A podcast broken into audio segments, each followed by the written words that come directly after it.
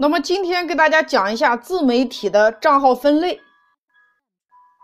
我以抖音为例，第一类叫做新注册的号，那这个大家很好理解。第二类叫做注册之后有一段时间没有操作的账号，这个呢是指的是回归号，指的是我我们以前注册了一个抖音，然后因为种种原因你没有操作或者是卸载了。那现在呢，我们要重新来做这个号，那这里边就会存在一个权重的问题。我打个比，就说，比如说今天你的小孩回到家特别的热情，他平常都不做家务，但是今天放学回来又做家务，又给你打扫卫生，又擦桌子。孩子越热情，你的心里越嘀咕，肯定是犯事了呀。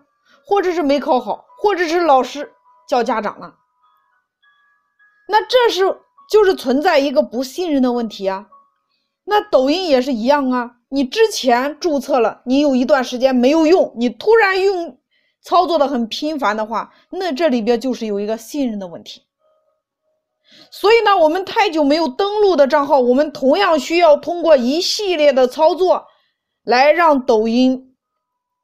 认可这个账号，那么第三类，什么是生活类型的账号？也就是说，我们以前注册了一个抖音号，然后呢，没有用心去创作，想拍什么就发什么，一直在自娱自乐，它的播放量没有超过五百的。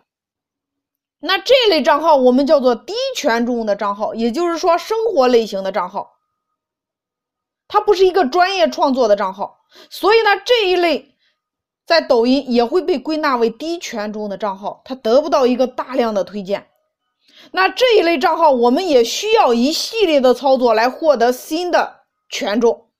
那第四类就是你的账号被识别到发布广告过多，那后续系统将减少对你作品的推荐。那这个很明显就是你被关小黑屋了。那该怎么办呢？也一样，通过一系列正规的操作来让抖音重新认识我们，重新来获得这个权重。所以今天无论你做什么样的自媒体，它的账号都是这四种类型。那下一节我们来讲如何来操作，就是这个账号我们如何来正常的操作来获得权重。